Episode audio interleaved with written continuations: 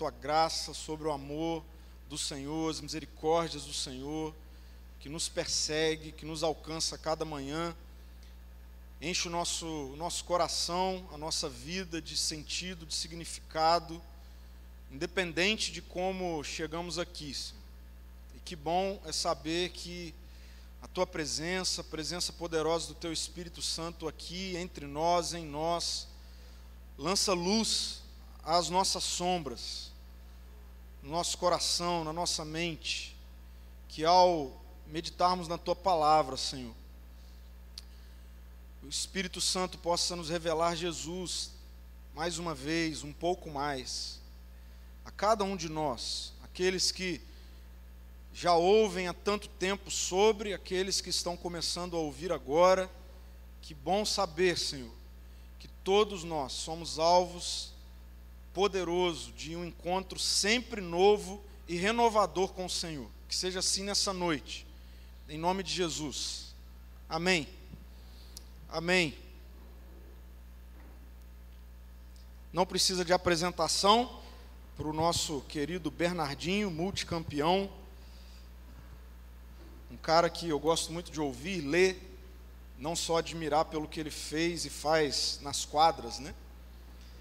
Essa semana eu estava ouvindo um, um, podcast com ele e aí eu ouvi essa frase ah, em que ele disse que o medo sem preparo vira pânico.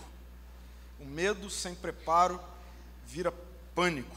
Quando eu ouvi isso, esse negócio ficou assim, pulsando na minha mente há alguns dias, assim, na semana passada. E enquanto eu estava nessa semana orando, meditando sobre a reflexão dessa noite, ela voltou, a, enquanto eu lia o texto, o salmo que a gente vai compartilhar, que a gente vai meditar hoje juntos. E ele dizia ah, sobre medo sem preparo virar pânico, ah, nessa primeiro nessa nesse contexto da quadra, né, do jogo, ah, dos seus atletas, das suas equipes, em que ele colocou que o preparo né, é o que vai fazer com que, mesmo com medo, haja foco, haja resiliência, haja concentração, é, elimina a distração. Né? O preparo faz isso para que seja possível entrar em quadra e fazer um bom jogo, mesmo com medo. Mas ele diz: sem isso, sem o preparo, é, vai entrar para jogar e vai virar pânico. Aí não tem como vencer, não tem como fazer um bom jogo, fazer uma boa partida ah, com pânico. Eu fiquei pensando, e se a gente sair desse contexto das quadras, né? E a gente vir para o nosso contexto da vida em trânsito? Né? É possível viver mesmo com medo. É possível viver uma vida equilibrada, é possível viver uma vida saudável, é, é, é possível obter vitórias na vida, mesmo com medo, mesmo estando com medo. O que é impossível com pânico. É impossível. Em pânico, de fato, não há foco, não há resiliência, não há concentração, o que torna impossível a vencer na vida, obter vitórias na vida, viver uma vida saudável, equilibrada, em pânico, não tem como. A questão é, a gente sabe, quando a gente pensa em jogos, esporte, que o, como é o treino, né? E o treino é o preparo. Agora, quando a gente sai do esporte e vem para a vida, como é que é esse negócio do preparo? Como é estar preparado para que na nossa vida em trânsito o medo não vire pânico. Porque o medo ele existe, né? ele é real. Os adversários, as tensões, ah, os desafios, eles estão diante de nós o tempo todo. É bem provável que você esteja hoje pensando em grandes, médios, pequenos desafios que você tem amanhã. Né? Como é que a gente treina para isso? Como é que é treinar para a vida? Como é que é é, nos, estarmos preparados para a vida, para os desafios da vida, para que mesmo com medo a gente vá, né? a gente avance, sem que isso se transforme é, em pânico. Eu fiquei pensando em, em alguns elementos que a gente pode definir como é, essenciais ou que são elementos basilares, assim, e que perpassam, se não todos eles, algum ou alguns deles, pela vida humana, de todos nós. Então, a vida humana passa por projetos, não é verdade? Viver é estar relacionados com projetos de vida. Projetos têm uma relação direta com realizações, não é? Viver a vida nesse âmbito de deixá-la te levar, sem planejamento, sem projeto, faz com que você nunca consiga celebrar, você nunca ah, consegue mensurar os resultados, porque você vive o acaso. Né? É, é, o, é o que a filosofia chama de niilismo, por exemplo. Né? Mas numa boa vida, numa vida saudável, numa vida equilibrada, todos nós temos projetos. Todos nós temos planos, temos planejamentos. Projetos são elementos essenciais para a vida. Um outro elemento essencial para a vida é a proteção. Nós queremos estar protegidos, é? Nós temos ah, essa, esse anseio. Proteção tem uma relação com segurança. Nós queremos estar seguros. Nós queremos estar protegidos no trânsito. Nós queremos estar protegidos nas nossas casas. Nós queremos proteção. Nós queremos proteger os nossos filhos, queremos proteger os nossos negócios, queremos proteger as nossas finanças. Nós, ah, vivendo, também estamos em busca de proteção. Nós queremos provisão, nós queremos o alimento amanhã, nós queremos ter a certeza de que no mês que vem a gente vai conseguir ah, pagar o que a gente precisa pagar, a gente vai conseguir ah, ir ao mercado e fazer uma compra, nós queremos ah, investir ah, na vida dos nossos filhos, nós queremos investir na nossa vida, nós queremos provisão. E um outro elemento da vida humana, se não de todos, ah, é o que eu estou chamando aqui de prole, que tem a ver com legado, né?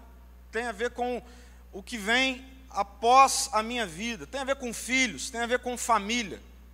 Então, esses quatro elementos, se não todos juntos, ah, em algum momento da vida humana, da sua vida, da minha vida, nós lidamos com isso aqui. Se não em todos os momentos, principalmente quando nós já ganhamos consciência da vida adulta, né? saímos da vida ali da infância, a gente começa a se preocupar com esses negócios, a gente começa a olhar para tudo isso, para essas áreas, e definir nessas áreas o que é uma boa vida, o que é uma vida saudável.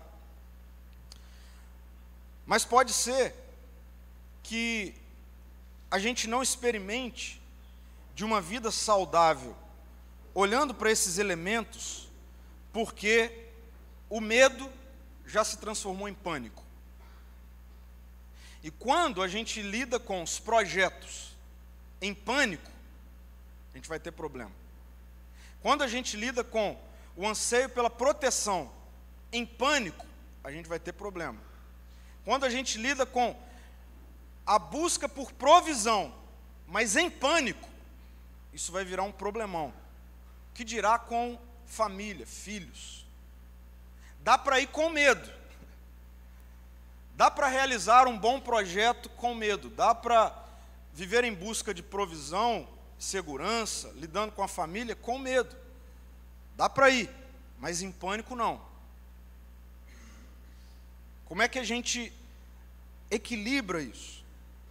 O Salmo 127, eu estou chamando aqui de um manifesto contra uma vida guiada pelo pânico. Se você está com a sua Bíblia, ou com o seu aplicativo Bíblia, eu queria que você exercitasse aí a abrir para você ir acompanhando, vai marcando. Salmo 127, a gente está caminhando ao longo desse mês nos salmos de peregrinação. Os salmos que foram entoados nasceram naquele contexto visceral de pessoas em trânsito. Os salmos de peregrinação não são salmos que nasceram num escritório enquanto alguém estava filosofando, meditando na vida, não. Nasceram enquanto alguém estava vivendo, em trânsito, sendo desafiado. O Salmo 127 nasce, por que não dizer, em contexto onde as pessoas estavam tendo que lidar com seus medos, da vida em trânsito. E ele é um manifesto contra essa vida guiada pelo pânico, ou a possibilidade disso acontecer. Ele é um manifesto de coragem, encorajador. Coragem, mais uma vez, não como ausência de medo, não como ausência de medo, mas coragem como uma força que vai nos mover, mesmo com medo, mas não em pânico. Salmo 127 são cinco versículos apenas o salmista diz assim: Se o Senhor não construir a casa, ou não constrói a casa, o trabalho dos construtores é vão. Se o Senhor não protege a cidade, de nada adianta guardá-la com sentinelas. É inútil trabalhar tanto, desde a madrugada até tarde da noite, e se preocupar em conseguir o alimento pois Deus cuida dos seus amados enquanto dormem. Os filhos são um presente do Senhor, uma recompensa que Ele dá. Os filhos que o homem tem em sua juventude são como flechas na mão do guerreiro. Feliz é o que tem uma aljava cheia delas. Não será envergonhado quando enfrentar os seus inimigos às portas da cidade. Vamos olhar para essas pessoas, naquele contexto, fazendo nascer das suas tensões isso que elas estão proclamando enquanto elas estão caminhando em direção a Jerusalém. Essas pessoas, famílias, elas deixam as suas casas, elas deixam o seu trabalho, elas deixam o seu patrimônio, elas deixam os seus bens, e elas, em alguns momentos do ano, arrumam as malas, pega as crianças, a turma se junta naquela grande caravana nas cidades ao redor de Jerusalém e juntos vão até Jerusalém. Viagens que para algumas pessoas, famílias, duravam alguns dias, para outros algumas semanas, para outros alguns meses. Andando, como nós vimos na primeira reflexão, por regiões montanhosas, sobe e desce, calor de dia, frio à noite, chuva, sol, tensões, porque aquela era uma região que, como as pessoas já sabiam dessas datas específicas, muitos assaltantes ficavam à espreita, esperando essas famílias passarem, para que eles pudessem então roubar dos bens que aquelas pessoas estavam levando até Jerusalém, porque em Jerusalém, onde aconteciam as festas religiosas, elas deixariam lá as suas ofertas. Não tinha energia, não tinha celular, não tinha a segurança pública, não tinha nada disso. Essas pessoas estavam literalmente expondo as suas vidas a esse contexto. Não tenho nenhuma dúvida que no meio disso tudo, desses dias, aonde em alguns momentos alguém estava mais animado, ao lado alguém estava mais desanimado, essas pessoas começam a se preocupar com os seus bens que ficaram para trás, essas pessoas começam a se preocupar com a sua saúde física, talvez o filhinho comece a ficar gripado, alguém começa a ter febre, dor de cabeça, e eles estão andando, a vida está acontecendo. Não tem como não sentir medo. Não tem como avançar sem medo nesse contexto todo nessa travessia, nessa estrada, nesse trânsito, essa tensão entre o medo e o pânico consumindo essas pessoas, faz nascer esse salmo, o Salmo 127. E esse salmo traz uma verdade encorajadora. tudo isso que eles estão entoando, repetindo essas palavras, comunica uma verdade. Que verdade é essa? De que o Deus de Israel, aquelas pessoas estão dizendo: o nosso Deus, nós somos o seu povo, o Deus de Israel, o nosso Deus é um Deus generoso. É um Deus generoso. No meio dessa estrada, no meio desse contexto, olhar para Deus e saber que o Deus ao qual eles chamam de nosso Deus, ao qual eles estão indo até Jerusalém para adorar, se trata de um Deus cheio de generosidade. Trata-se de um Deus que tem em si, em seu caráter, ser generoso, ser cuidadoso, ser aquele que dá, ser aquele que oferece. Então, olha como faz sentido eles estarem cantando, dizendo essas palavras. Quem é o nosso Deus?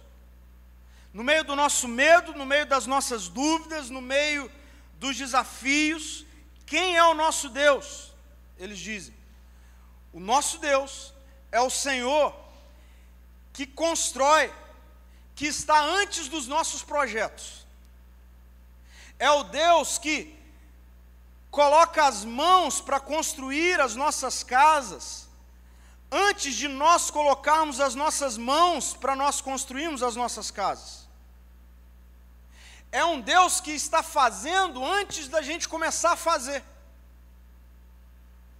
Quando nós pensamos em nossos projetos de vida, esse povo está dizendo, se não for o Senhor que já construiu, é em vão a gente construir é um Deus generoso. Quem era esse Deus? Esse Deus, eles dizem, é o Deus que nos protege.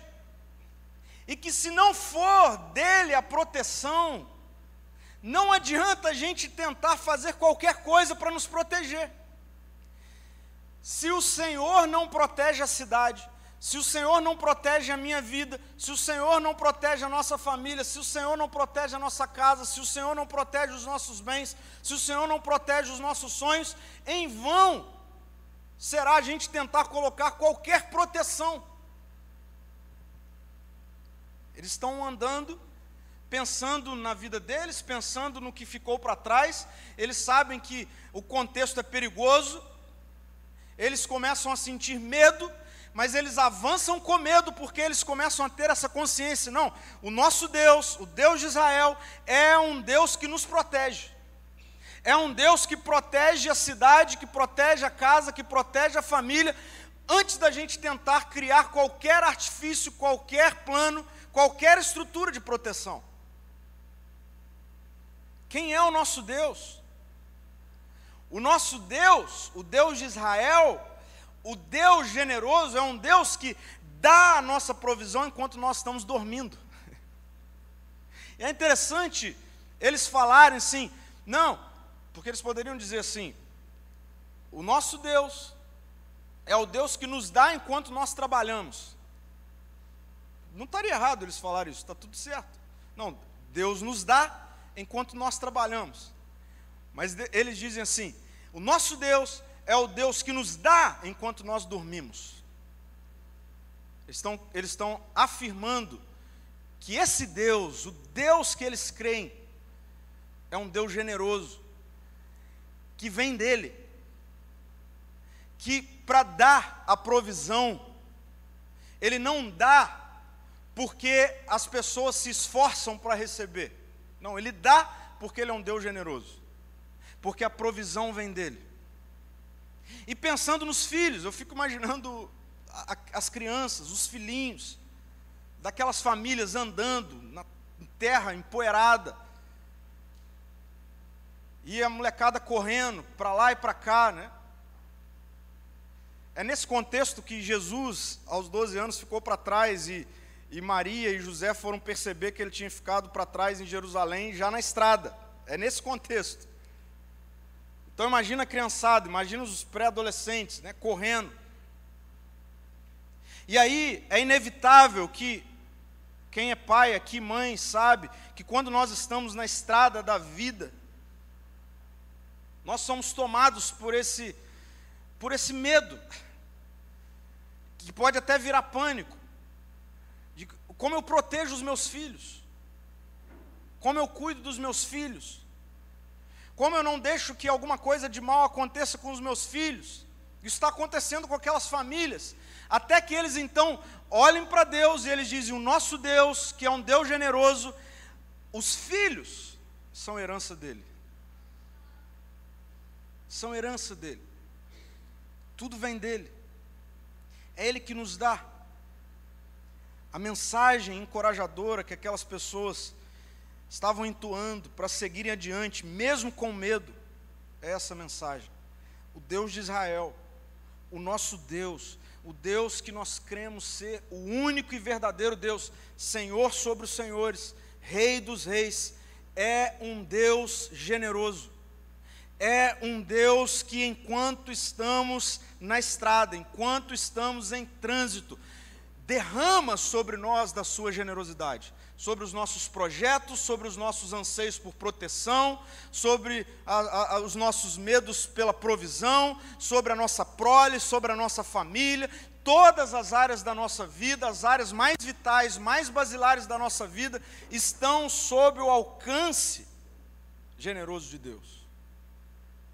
E eles então seguiam, e eles então continuavam. Nós chegamos na metade do nosso ano. Metade do ano. Se você ainda não fez isso, intencionalmente ou não, eu acredito que a maioria de nós vai chegando nessa época, a gente vai vivendo um misto muitas vezes de esgotamento, mas a gente olha para frente e ainda tem metade e aí é nesse tempo em que é comum da gente fazer algumas pausas, pausas essas que para algumas pessoas, inclusive, são férias, né? dá uma parada. Nesse tempo a gente pensa um pouquinho, a gente reflete um pouquinho. É um momento onde a gente começa a olhar para trás, aí a gente olha para trás, a gente começa a ver que algumas coisas, alguns compromissos, algumas decisões que nós tomamos em janeiro, a gente ainda não deu conta nem de começar. Né? Aí isso vai dando esse misto de desânimo. Será que eu começo agora? Deixo para começar para o ano que vem. A gente vai vivendo né, nesse tempo de análise e a gente precisa seguir adiante. Essa é a verdade. Alguns talvez chegam até aqui com medo, alguns já em pânico, mas a gente precisa seguir adiante. Eu iniciei mostrando, e o Salmo 127 vai nos mostrar, que realmente essas áreas estão presentes né, na, na vida humana em trânsito. Né? A realização, os projetos, a proteção, a busca por provisão, as preocupações com a nossa família. Eu queria despertar, e esse é um despertamento para a minha vida, e esse é um despertamento para a sua vida, sobre o perigo que é nós vivermos sob a influência do pânico. Essas áreas, sob a influência do pânico. E pontuando aqui, talvez, e esse é um exercício que eu fiz e eu quero te desafiar a fazer. Você vai observar que o que você está chamando de medo é pânico. E você precisa deixar o Senhor alcançar o seu coração e a sua mente nessa noite. Eu vou rapidamente mostrar como é que nós, afetados sob a influência do pânico, vivemos essa área, essas áreas da nossa vida. Preste atenção nisso. No que diz respeito às nossas realizações, a esse anseio, os nossos projetos, a busca por aquilo que a gente tem para realizar, para fazer, tomado pelo pânico, sabe como que a gente vive isso? Nós começamos a ser acumuladores de castelos individuais. Acumuladores de castelos individuais. Os nossos projetos apontam só para nós. Os nossos anseios por realizações têm a ver apenas com a gente. Quando nós olhamos sob a mesa para os nossos sonhos, para aquilo que nós estamos projetando para a nossa vida, para aquilo que a gente olha e diz, eu quero realizar isso. Quando nós olhamos para isso, e tudo está limitado a nós mesmos. Ou seja, se ao conquistar tudo o que eu projetei, essas conquistas têm a ver apenas com a minha vida, você se transformou num acumulador de castelos individuais. Sabe por quê? Porque na verdade você está sendo guiado por pânico. Por pânico. Não é nem medo, é pânico, porque quem está em pânico quando pensa nos projetos, precisa ter só para si mesmo. Quanto mais, melhor. Eu quero mais, não tem limite.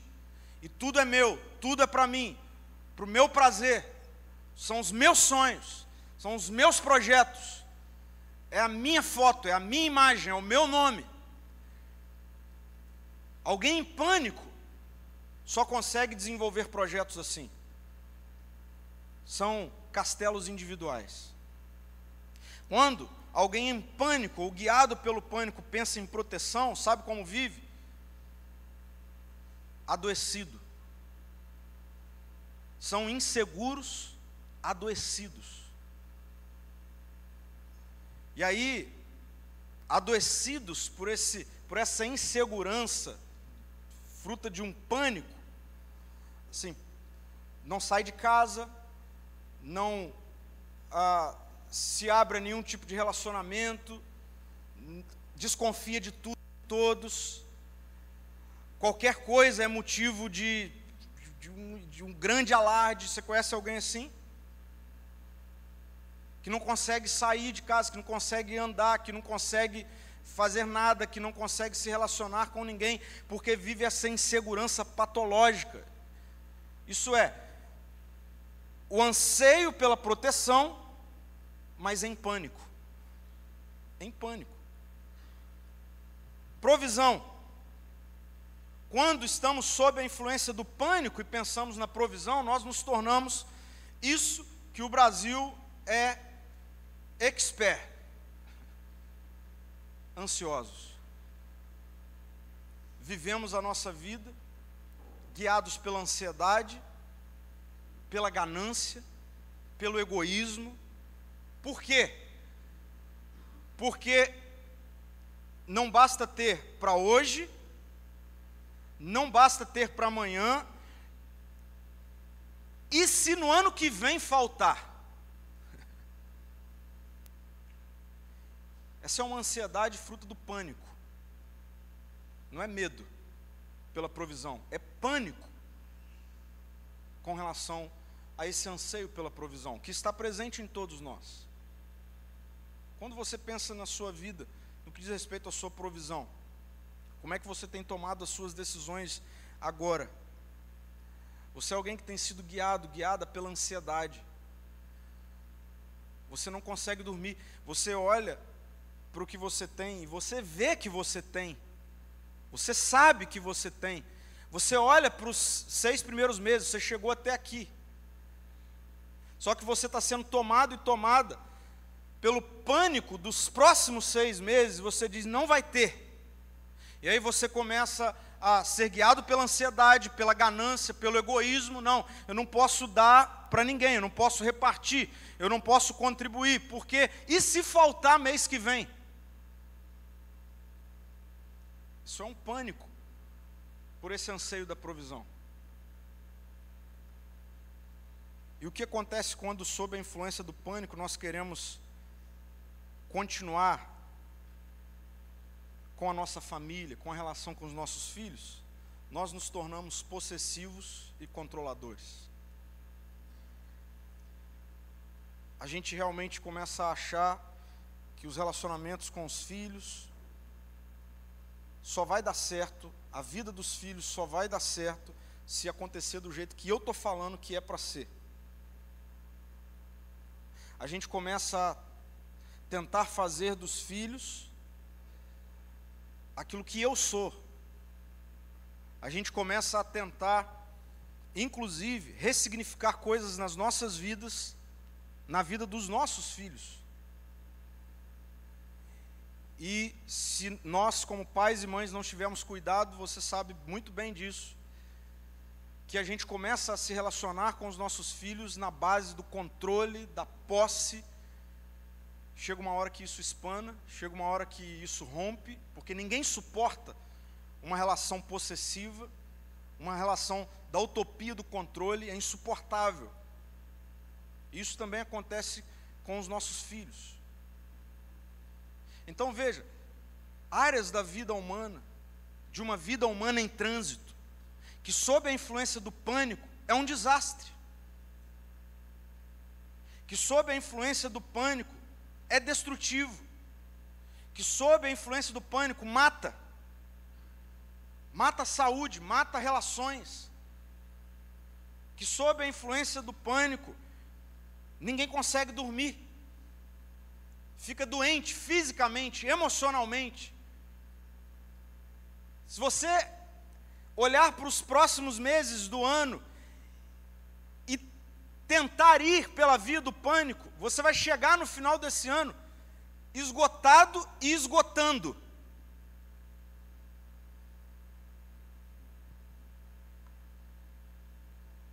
Como que o Salmo 127, que serviu como um manifesto de encorajamento para aquelas pessoas e aquelas famílias há tantos anos atrás faz sentido para a minha vida e para a sua vida hoje, nos lembrando que o Deus que se revela em Jesus é um Pai generoso. O Deus que se revela em Jesus é um Pai generoso. A mensagem do Evangelho, as quatro músicas que nós cantamos hoje falam sobre isso diretamente a mensagem do Evangelho é um escândalo para a nossa cultura. É um escândalo. Quando nós falamos que o Evangelho, inclusive, é a superação da religião, inclusive a superação da religião cristã, meramente no espectro religioso, religião como sendo aquilo que eu faço para alcançar o favor de Deus, o Evangelho supera isso. E o Evangelho é um escândalo para o religioso, de qualquer religião que seja.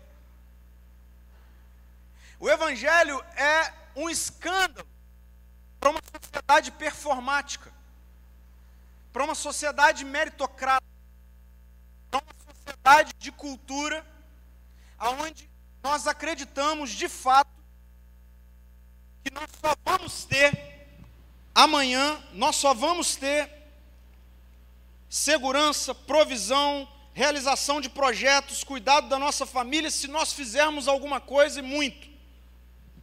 O Evangelho vem e diz para mim e para você: não, não é daí. Não é daí que vem. Mas como assim não é daí que vem? Não é daí que vem. Por uma questão básica. Jesus desmonta essa tese da nossa cultura do mérito ao fazer uma pergunta. A pergunta que Jesus fez é: qual de vocês, qual de vocês, por melhor maior, mais poderoso que seja, pode acrescentar cinco minutos da sua existência? Responde essa pergunta. Sabe o que, que todo ser humano precisa fazer diante dessa pergunta? Afirmar, é verdade, não depende de mim. Alguma coisa vem antes de tudo que eu sou, tenho e faço. E que se não vier antes, ai de mim. Ai de mim. E o Evangelho é essa boa notícia: de que o Deus que se revela em Jesus é o Deus que o povo de Israel dizia: Ele é o nosso Deus, Ele é um Deus generoso, Ele é um Pai generoso. Então, eu e você precisamos prestar atenção nisso. Se o Senhor não constrói a sua casa, meu querido e minha querida, vai ser em vão você se envolver em qualquer projeto de construção de casa. Se o Senhor não colocar a mão nos seus projetos e dizer, antes de serem seus projetos, são os meus projetos. Acredite, mesmo que realizando pela força do seu braço, vai ser um desastre. Se não for debaixo da mão poderosa de um Deus que é um Pai generoso, dizendo: Eu abençoo o que você está projetando. O que o salmista está nos lembrando é: em vão será você construir, em vão será você se esforçar para realizar. Aquilo que você tem para esse próximo semestre, ou para além desse semestre, nessa noite, é momento de você olhar para os seus projetos e perguntar: Deus, a sua mão está sobre eles? O Senhor está abençoando esses meus sonhos, meus projetos? Porque nós estamos sendo lembrados que se o Senhor não constrói a casa, construí-la será em vão. a nossa busca por proteção, anseio por proteção. Nós vivemos numa sociedade amedrontada e, por que não dizer, em pânico. Nós estamos sendo lembrados nessa noite que o Deus que se revela em Jesus é um Pai generoso e que, se não for Ele o protetor da sua vida, da sua casa, dos seus projetos, da sua história, do seu segundo semestre, não adianta buscar proteção. Não adianta criar estrutura para tentar te proteger e me proteger. É em vão. Nós estamos sendo lembrados nessa noite que na estrada da nossa vida, aquilo que já virou para muitos de nós ansiedade, pânico pela provisão, o Evangelho nos lembra que se trata de um Deus isso vai ser um escândalo para mim e para você, que dá, não enquanto você está trabalhando, mas enquanto a gente está dormindo. Para um pouquinho, para para pensar um pouquinho nisso. Você e eu, a nossa agenda louca, alucinada. Em alta velocidade, como nós vivemos preocupados em fazer mais. Não, eu preciso de mais, eu preciso fazer mais, eu preciso pegar um pouco mais de hora, eu preciso fazer um pouco mais de hora extra, eu preciso conseguir um pouco mais de dinheiro, eu preciso, porque senão não vai dar. O Evangelho diz: o Deus que se revela em Jesus, Ele dá enquanto você está dormindo. Enquanto você dorme. Não é enquanto você trabalha. Nós, que já somos pais, aqueles que sonham ser pais, que vivemos tentando cercar os nossos filhos assim de tudo quanto é jeito, sabe? Ah, não, meu filho não pode é, ir em tal lugar, não pode ver tal coisa, não pode se relacionar, não. Meu filho precisa ser criado dentro de uma bolha aqui.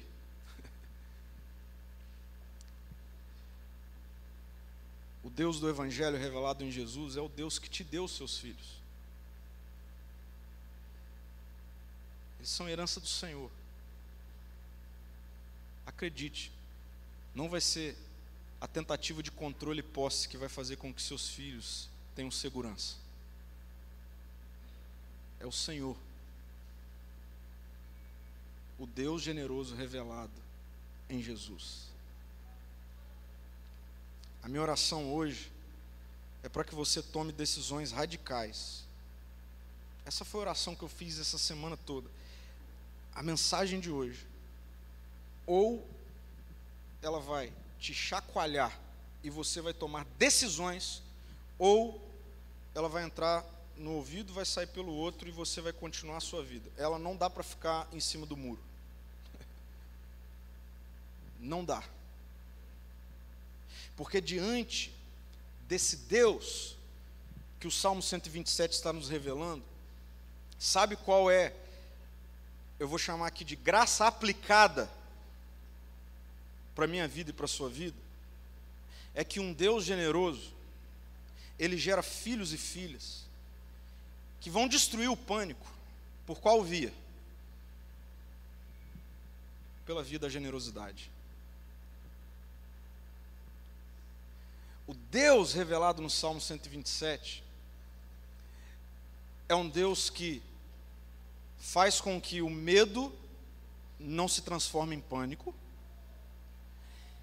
e que na revelação desse Deus que está no trânsito, gera filhos e filhas que vão destruir a possibilidade do pânico, vivendo pela vida da generosidade. E aí, viver pela vida pela via da generosidade, significa que, quando você pensa nos seus projetos, o que Deus está falando comigo, com você nessa noite é: pare de pensar nos seus projetos. Pare de pensar nas suas realizações. Pare de lidar com os sonhos como sendo os seus sonhos. Comece a colocar mais gente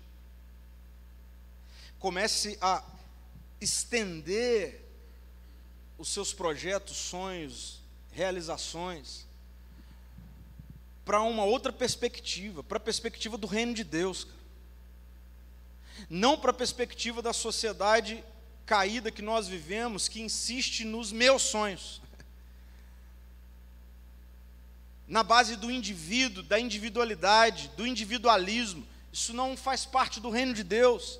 O reino de Deus nos liberta dessa vida individualista de meus projetos e começa a me inserir nos projetos em que passam por mim e fazem parte do reino de Deus. E à medida em que eu vivo essa dimensão de generosidade, de doar da minha vida, doar dos meus talentos, doar dos meus projetos, doar das minhas realizações para viver algo muito além de mim mesmo, para viver a história de Deus, a gente vai mesmo com medo. E o pânico não faz com que nos transformemos em acumuladores de castelos individuais. Quando nós pensamos em proteção, porque nós somos filhos e filhas de um Deus generoso, nós destruímos qualquer possibilidade de pânico, sendo generosos também em eu vou dar segurança para alguém, eu vou pensar na segurança de alguém, eu não vou pensar só na minha segurança, na segurança da minha casa, na segurança dos meus negócios, dos meus bens, eu preciso estender isso. Quando nós pensamos em provisão, Jesus nos ensinou que o pão do reino não é meu, Eu vou repetir: Jesus nos ensinou que o pão do reino não é meu, não é na minha dispensa. Não está tudo bem se a provisão está só sob a minha mesa e não está sob a mesa dos meus irmãos e irmãs da comunidade estendendo isso. Não está tudo bem.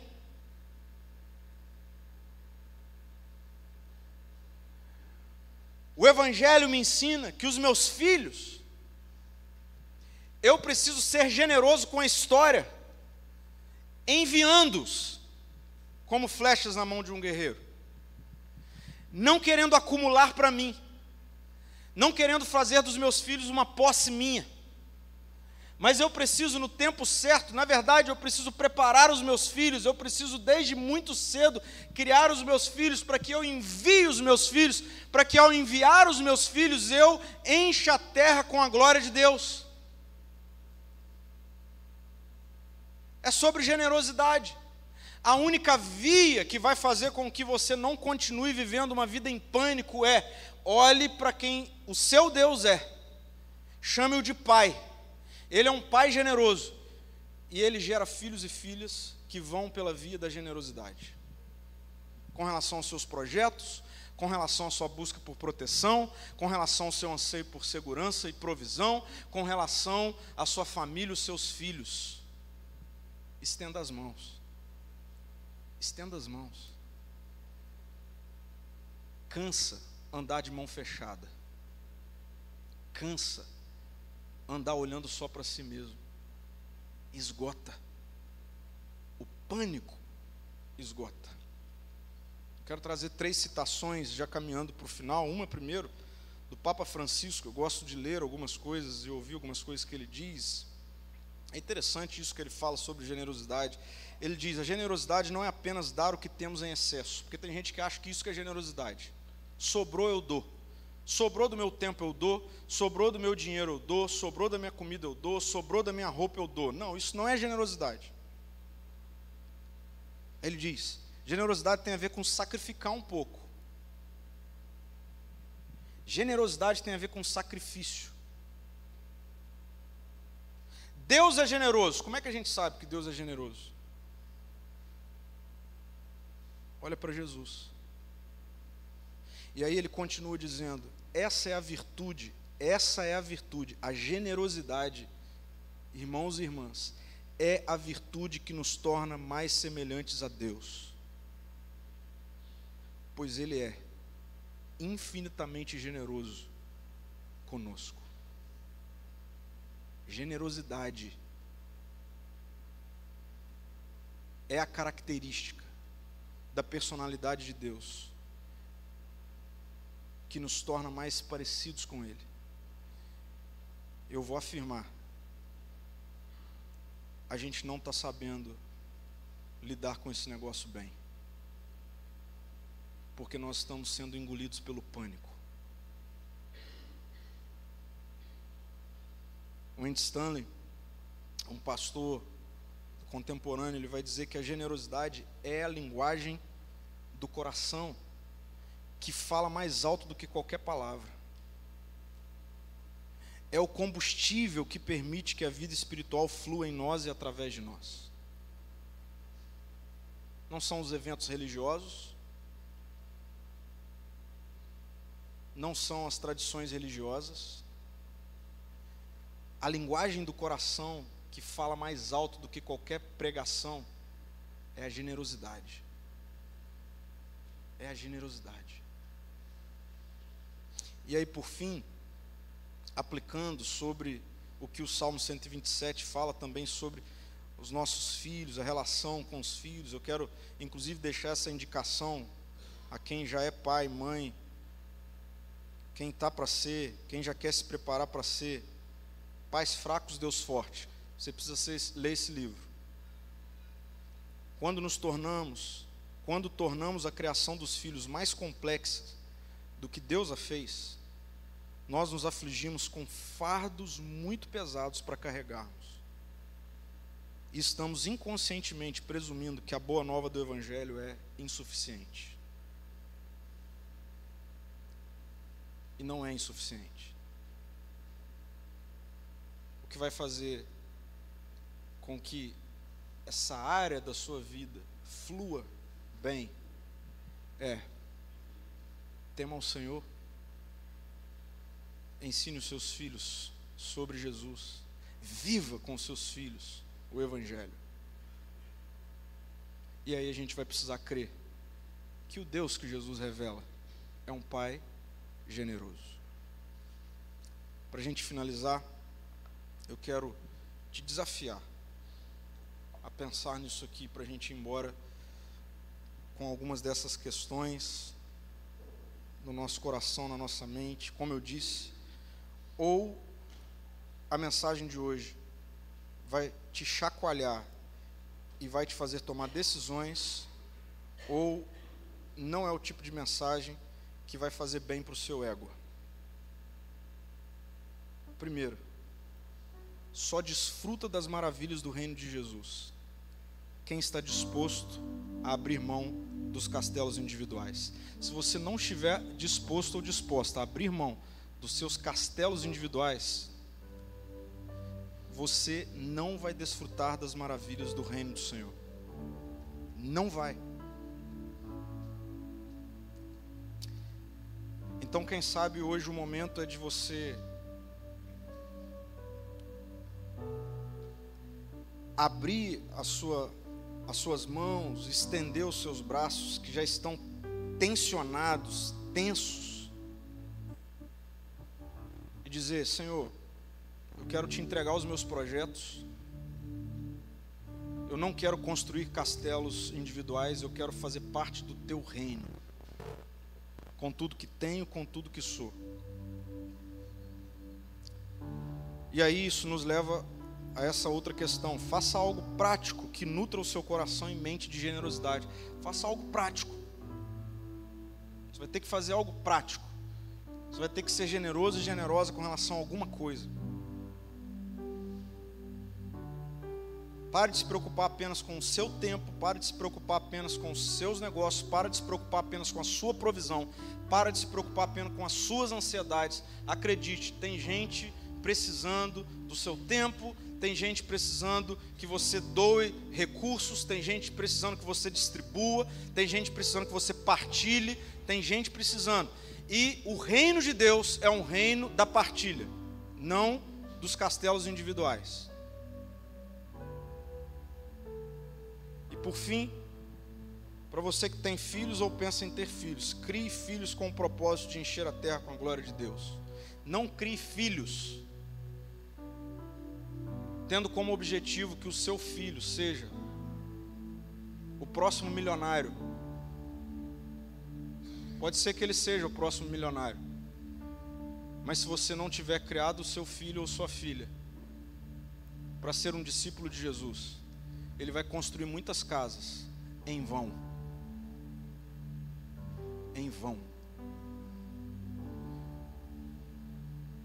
E vai morrer em vão.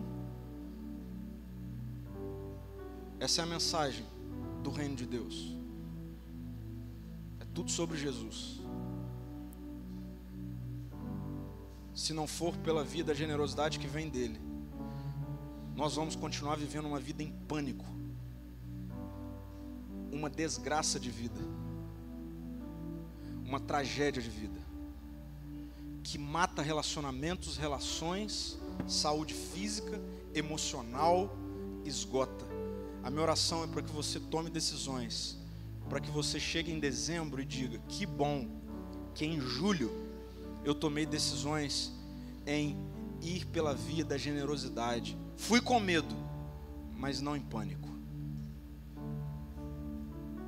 Feche seus olhos, vamos orar. Jesus querido, obrigado porque o Senhor nos revelou o Evangelho, a boa notícia do reino de Deus,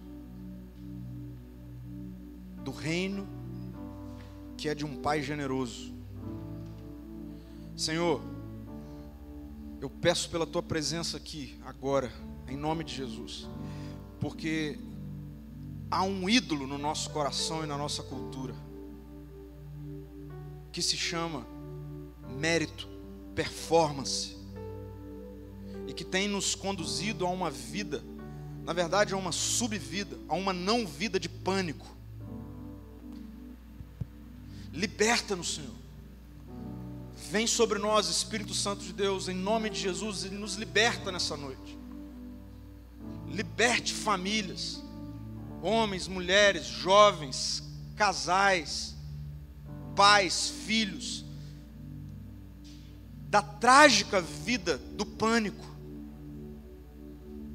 e nos faça olhar nessa noite e nos entregar novamente nessa noite aos braços de um Deus que é um Pai generoso, Senhor.